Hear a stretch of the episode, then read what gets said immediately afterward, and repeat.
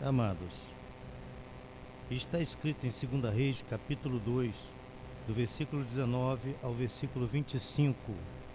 E os homens da cidade disseram a Eliseu: Eis que boa é a habitação desta cidade. Como o meu senhor vê, porém as águas são mais, e a terra é estéril. E disse: Trazei-me uma salva nova e ponde nela sal. E lhe a trouxeram. Então saiu ele ao manancial das águas e deitou sal nele e disse: Assim diz o Senhor: sararei estas águas, e não haverá mais nelas morte nem esterilidade. Ficaram, pois, sãs aquelas águas até o dia de hoje, conforme a palavra que Eliseu lhe tinha dito. Então subiu dali a Betel, e subindo ele pelo caminho, uns rapazes pequenos saíram da cidade e zombavam dele, diziam-lhe: Sobe calvo, sobe calvo. E virando-se ele para trás, os viu e os amaldiçoou no nome do Senhor. Então duas ursas saíram do bosque e despedaçaram quarenta e dois daqueles pequenos. E foi-se dali para o Monte Carmelo, e dali voltou para Samaria. Querido Deus e Pai eterno, em o nome de Jesus, abençoa-nos na exposição, Senhor querido, desta palavra, que será por sua vez ministrada nos lares, ah, em família. Que essa palavra, Senhor querido, como semente, seja semeada, acolhida e cuidada, para que venha germinar e produzir muitos frutos de gozo, de alegria, de entendimento, de compreensão, de mudança de vidas, de lares, de famílias, de mudança da nossa nação, porque cremos que a tua palavra tem poder e poder extraordinário para mudar circunstâncias. Nós oramos e te pedimos ser servido a fazer uso de nossos lábios para edificação das famílias, para edificação da tua igreja, em nome de Jesus. Amém. Meus amados, Eliseu é o jovem moço que seguiu Elias, o profeta. Foi seu fiel discípulo e viu muitas maravilhas feitas pelas mãos de Elias.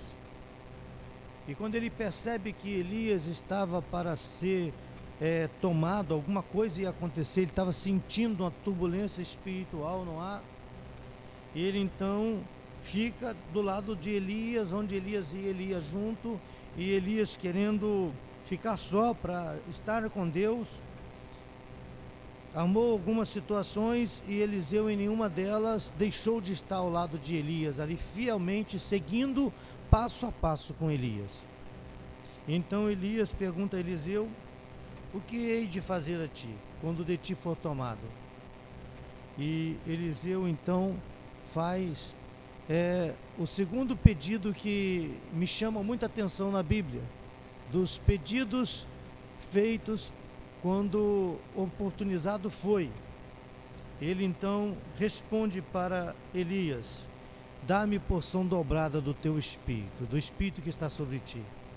A outra, a outra, o outro pedido é o pedido de Salomão, quando Deus perguntou a ele o que ele queria que fosse feito, que lhe fosse feito, e ele não pediu a morte dos seus inimigos, não pediu riqueza nem um grande exército, ele pediu a Deus que lhe desse sabedoria. Então, amados, para mim esses dois pedidos são dois pedidos extraordinários. Um, a sabedoria, o outro, o poder. Porque poder sem sabedoria fica incompleto. E a sabedoria sem poder, incompleto está. E Eliseu, então, após Elias ter sido tomado, ele chega à cidade, e nessa cidade, os moços desta cidade dizem a Eliseu que a cidade era boa, o lugar era bom, tinha boas habitações, uma terra bonita, aprazível aos olhos, mas as águas eram estéreis, eram amargas, e a amargura das águas tornava aquela terra estéril. E Eliseu então lhe diz: Trazei-me uma salva nova e ponde nela sal. E lhe a trouxeram. E ele sai então às fontes das águas, ao manancial das águas, e ali ele pulveriza o sal sobre aquelas águas. E diz: E disse: Assim diz o Senhor: Sararei essas águas, não haverá mais nelas morte nem esterilidade. Ficaram, pois, sãs aquelas águas até o dia de hoje, conforme a palavra que Eliseu tinha dito. Eliseu tem o poder de Deus, a virtude do Senhor, e no primeiro momento do uso deste poder, desta vestidura gloriosa com a qual o Senhor lhe vestiu, porção dobrada do poder que estava sobre Elias, ele sara as águas de uma cidade que eram amargas, que, eram, que, que mantinha toda aquela região numa situação de esterilidade, apesar de ser bonita até, a cidade bem feita, bem edificada, lugar bom de se estar, mas as águas eram amargas. Ele usa este poder recebido de Deus, delegado, transmitido pelo seu, pelo seu patriarca, pelo seu mestre, profeta Elias, e profetiza. Ele profere palavras sobre aquelas águas que muda a história daquela nação, que muda a história daquela região, que muda a história daquele povo. E ele diz: Sararei, ele diz: Assim diz o Senhor: Sararei estas águas, e não haverá mais nela morte nem esterilidade. O poder da palavra profética, o poder da palavra proferida com fé em o um nome do Senhor nós vimos um contraste muito grande, porque nesse primeiro momento, Eliseu empolgado usa este poder que lhe foi delegado, lhe foi conferido e abençoa uma cidade inteira e, consequentemente, uma nação. Ele abençoa e aquelas águas são saradas, e diz o texto, até os dias de hoje. Importante que em seguida ele, ao sair da cidade, ele sobe para Betel.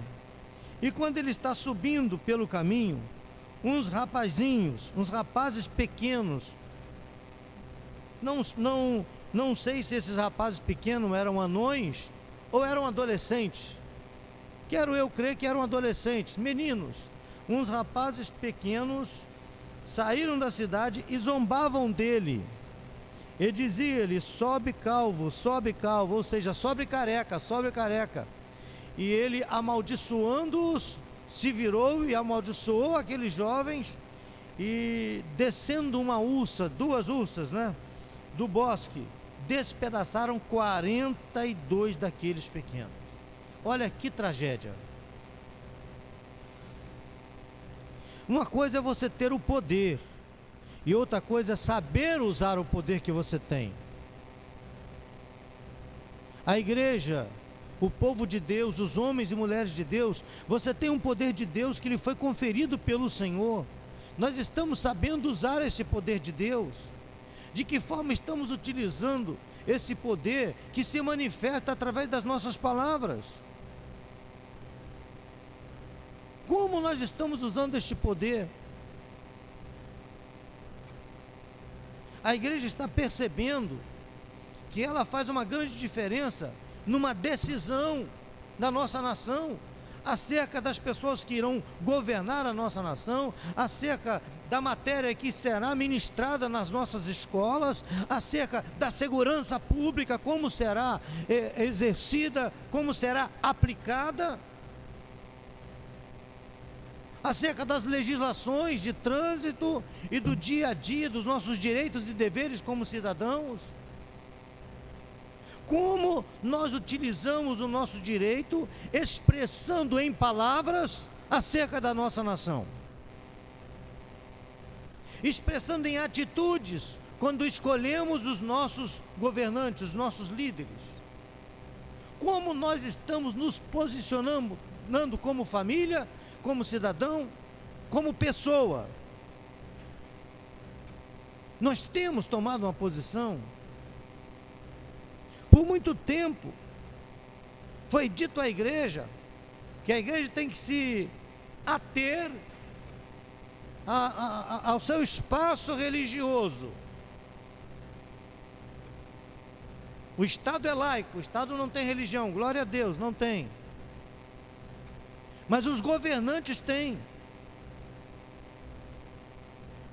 Quantas vezes nós vimos nos púlpitos da igreja pessoas sendo aclamadas e colocadas para sentar no lugar santo, homens que servem a deuses estranhos, a demônios, e os pastores estendendo a mão e pedindo apoio à igreja para esses homens. E o que eles fizeram da nossa nação?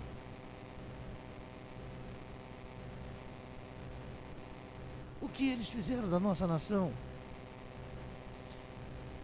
A igreja do Senhor Jesus precisa despertar e entender que os nossos valores estão sendo, como eles chamam, nas universidades, nas escolas, estão sendo desconstruindo.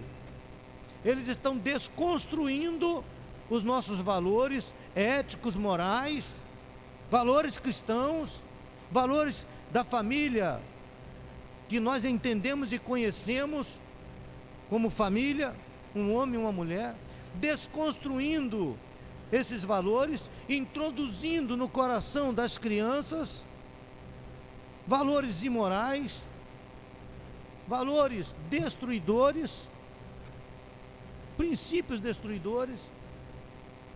E cabe a nós, em família, com os nossos filhos, com os nossos amigos, em relacionamento, nos grupos familiares, nos grupos de relacionamento, nos grupos de crescimento, discutimos esses valores. Nós não podemos abrir mão dos nossos valores.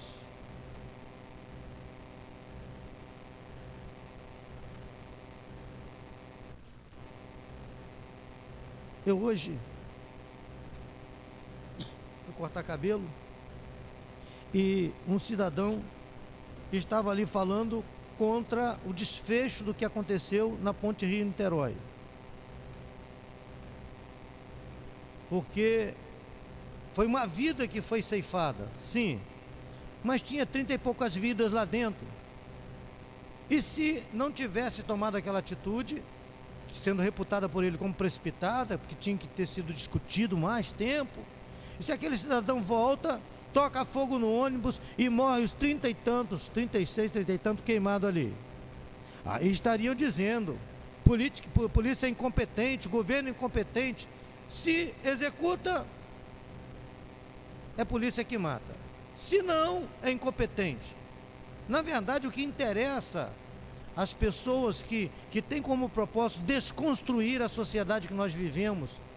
É a anarquia, é a geração do caos. Havendo caos, havendo anarquia, se cria um Estado para iniciar uma nova, uma nova era, um novo tempo. Se um pai corrige um filho ou uma filha, põe de castigo ou dá umas palmadas, é crime. Porque castigo é tortura e uma palmada é, é, é, é violência.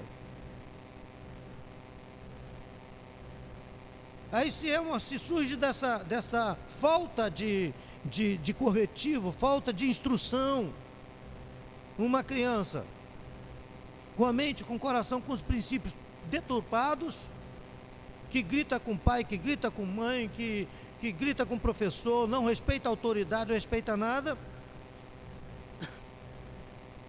Aí eles criam mecanismos para aplacar esse, essa situação. Aí surgem as bolsas crack, bolsa não sei o que, bolsa não sei, uma série de, de esmolas para dizer fica quietinho aí, porque irmãos, os valores morais, éticos que nós aprendemos na nossa juventude quando estudávamos OSPB, Organização Social e Política do Brasil, educação oral e cívica, a gente tinha respeito por pai, por mãe, por avós, tínhamos respeito pelos mais velhos. Chegava num ônibus, qualquer lugar que chegasse, não precisava de lei, não tinha lei, mas a gente levantava e dava um lugar para um idoso. Não tinha banco colorido nos ônibus, mas a gente levantava e dava um lugar para um idoso. Não tinha lugar para a grávida, mas nós levantávamos e dávamos lugar para uma grávida sentar. Fui educado a passar pelo caminho, encontrando com idoso, a gente tomava a bênção. Tua bênção, meu Senhor. Está abençoado, meu filho. Vai com Deus. O que essa nova sociedade quer? Uma depravação moral, ética, social, global. Não é diferente do que aconteceu em Sodoma e Gomorra, que levou aquelas cidades a uma situação de juízo, quando veio sobre ela o juízo de Deus. Mas como nós estamos fazendo uso de um poder que nos foi delegado por Deus, nós temos consciência desse poder?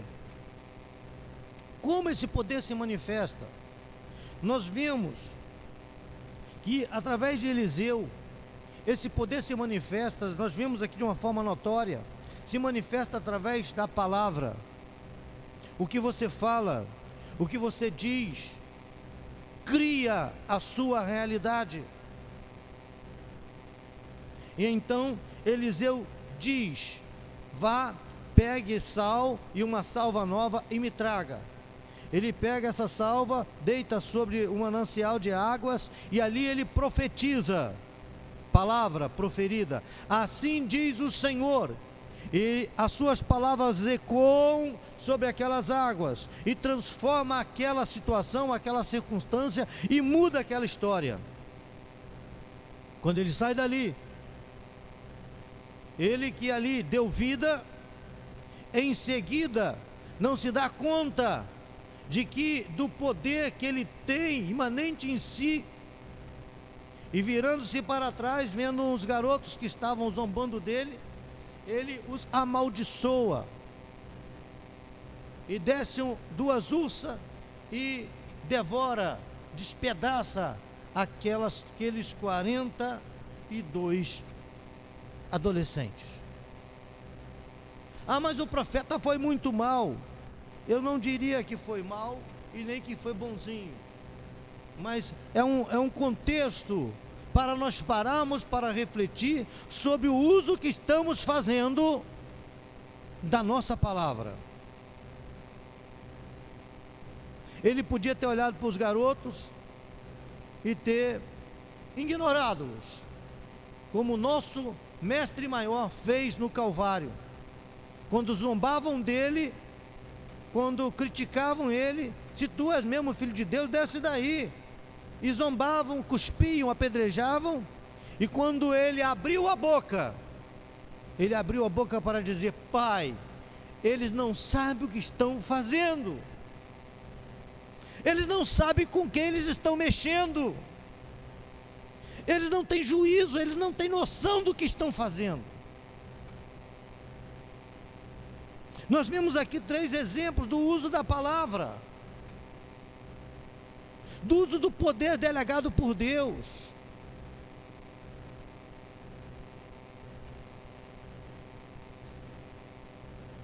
Pense. Como nós estamos usando essa palavra dentro da nossa casa? Eu ouvi uma ilustração esses dias, quando um pai leva os seus filhos a uma, um local de diversão e criança até seis anos de idade não pagava. E ele estava com os dois filhos e lhe perguntou qual a idade dos seus filhos. E aquela panfleto enorme assim, até seis anos de idade não paga. Ele diz: Olha, esse aqui tem quatro, esse daqui tem sete. Aí o rapaz que estava vendendo ingresso vira para o pai e diz: Olha, se você me dissesse que ele tem seis anos, você não pagaria o ingresso dele e você entraria com ele de graça. Ele disse: É verdade, eu não pagaria o ingresso dele, mas eu não perderia a oportunidade de dar ao meu filho o exemplo de honra, de sinceridade, de honestidade, Dentro dessa atitude, o meu filho iria interpretar o seguinte: para levar vantagem, para levar vantagem, vale até mentir e enganar. Quantos irmãos não se dão conta de que o que você faz, o teu filho está te olhando, a tua filha está te olhando, como disse lá em Hebreus, nós vivemos rodeados de uma tão grande nuvem de testemunhas. Não tem o que dizer, fique quieto, não diga nada. Eu já passei pelo processo de achar que eu tinha que ter uma resposta para tudo. Eu achava que eu tinha que ter uma resposta para tudo. Não, falou, bateu, levou. Vou falar e eu tenho que falar. Irmãos, pelo amor de Deus, entenda: a tua palavra tem poder. O que você diz está construindo ou destruindo alguma coisa, ou desconstruindo coisas. O que nós estamos fazendo com as nossas palavras, com as nossas atitudes, dentro de casa, com os nossos filhos, com a esposa, com o esposo, no trabalho, no dia a dia. Como tem sido o nosso comportamento? Como tem sido as nossas atitudes? Às vezes o teu filho chega cheio de sonhos, ou um amigo, alguém cheio de sonhos. Se você não pode incentivá-lo, fique quieto. Não diga nada. É, poxa, bacana. Mas o que você acha? Sei, não tenho experiência nenhuma nisso aí. Vai para o joelho orar. Mas não tire a alegria do sonhador. Deixa o sonhador sonhar. Estende a mão e ore pelo sonho dele. Nós estávamos lá e estava passando uma TV Cultura, enquanto eu estava lanchando, falando de Da Vinci, Leonardo da Vinci. Era um sonhador, um sonhador muito, muito além da sua, do seu tempo. E olhavam para o que ele fazia e diziam: o que, que é isso aí?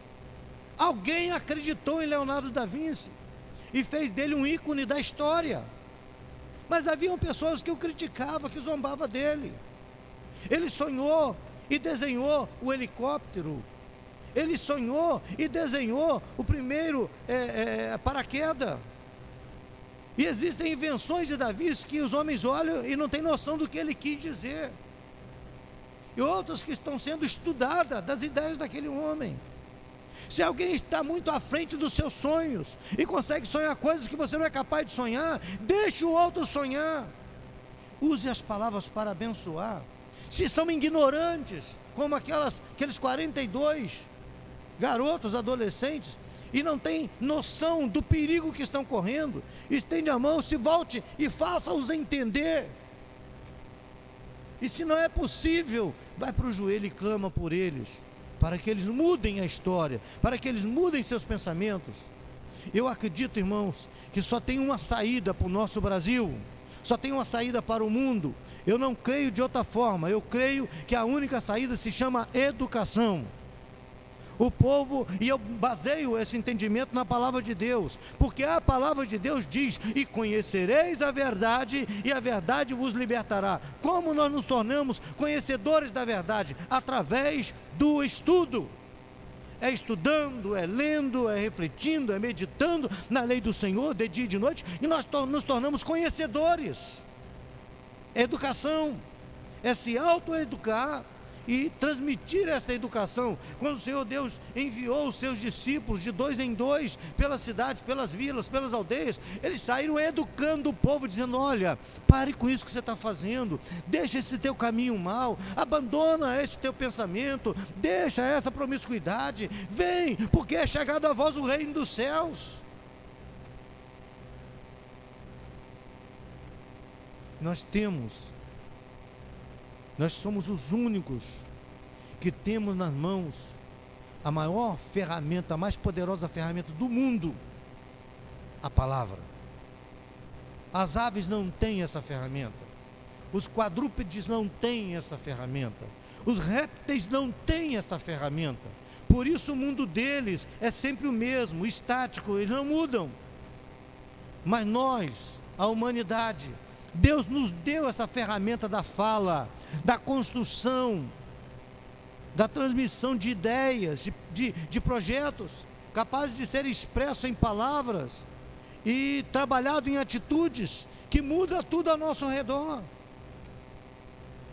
Usemos palavras de carinho no nosso lar, usamos, usemos palavras de afeto nos nossos relacionamentos com os nossos irmãos. Chega um irmão empolgado, feliz da vida, você joga um balde de água fria na cabeça do camarada.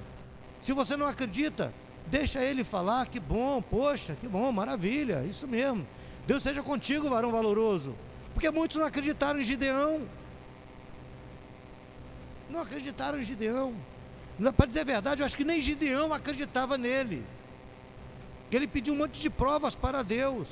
E ao final ele tem que ir ao arraial e ouvir lá o, o inimigo falando de uma visão, de um sonho, uma coisa que ele viu lá no meio do arraial. E ele entende que Deus estava com ele e que a vitória seria dele. Que loucura aí, lutar contra um exército com 300 homens. Mas diz a palavra do Senhor que aprove a Deus salvar, buscar o que estava perdido e salvar a humanidade através da loucura da pregação do Evangelho de nosso Senhor Jesus Cristo. Que loucura! Loucura enviar o filho para morrer no Calvário, sofrer como um homem nenhum jamais sofreu. Que loucura mandar mais de 30 mil embora para casa e ir para a guerra com 300 soldados. Que loucura! Que loucura mandar encher talhas d'água e depois mandar servir aquela água transformada em vinho. Que loucura pegar alguns pãezinhos de alguns peixinhos e mandar o povo sentar é, é, em, em grupos e pegar aqueles pães partidos e agora alimenta o povo. Imagine se aqueles discípulos olhassem para ali, para aqueles pães partidos e dissessem: Olha, mestre, isso é uma loucura. Nós vamos alimentar, alimentar esse povo com esses pãezinhos aí. Eles acreditaram, não questionaram, pegaram os pãezinhos que Jesus estava partindo e, e foi saindo para o meio do povo. Eu acho que à medida que eles pegavam o cesto, Jesus continuava partindo o pão e o pão na mão de Jesus não parava de ser partido e continuava o cesto enchendo, eles saindo para entregar. E quando termina aquela comelança, sobra muitos cestos de pães. Nós servimos a um Deus do sobrenatural. Ou acreditamos nesse Deus que servimos, ou a nossa fé é tola, é bobeira. E se eu creio, então eu posso tudo naquele que me fortalece. Como Deus vai fazer? Eu não sei, irmão. Ele não tem que me explicar como ele vai fazer. Deus é Deus, ele faz. E eu creio que ele faz. Eu creio no sobrenatural. Você também tem que crer no sobrenatural. Como vai ser? Não sei. Levanta a mão e ora. Jesus, olha só. Eu preciso disso, disso, disso e disso. Não sei como o Senhor vai fazer, mas sei que o Senhor tem poder, sei que o Senhor pode. E em o nome do teu filho, conforme teu ungido tem pregado, eu libero a palavra da bênção. A minha filha será próspera, o meu filho será próspero, meus netos serão prósperos. A tua bênção estará sobre a minha casa, na minha dispensa, na dispensa do irmão. E foi orando pelos seus amigos. Esse é o segredo. Não ora só por você, não. O que você quer para você, ore pelos seus amigos. Foi orando pelos amigos que Jó foi abençoado.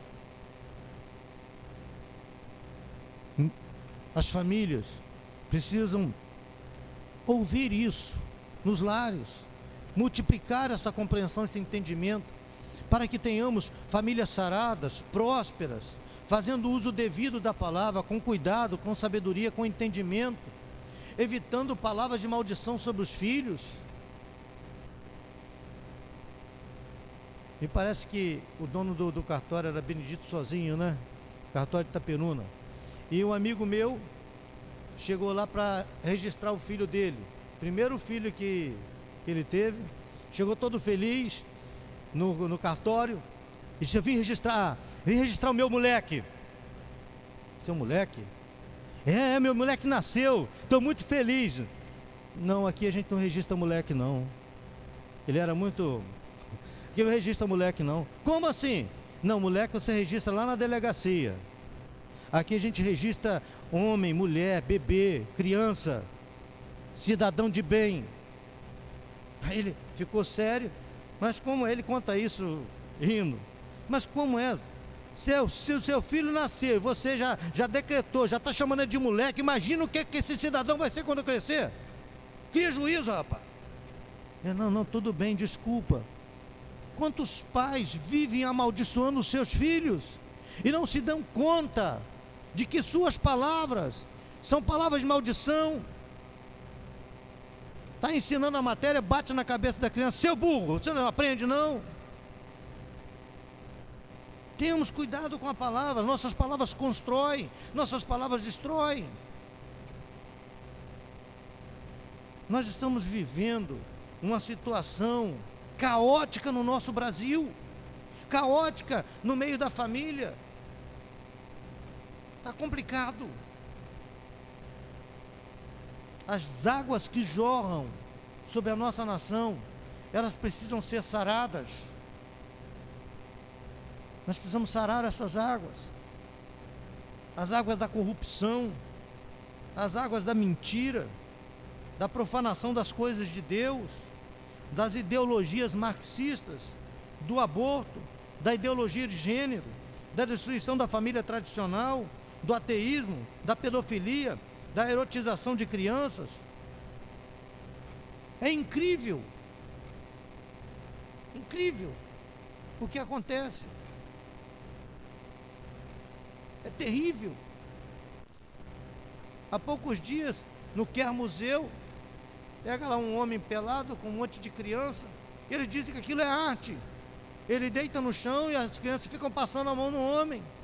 É arte. Para mim isso é, é, é perversão sexual. É erotização indevida. É pornografia. É maldade com a consciência de uma criança inocente.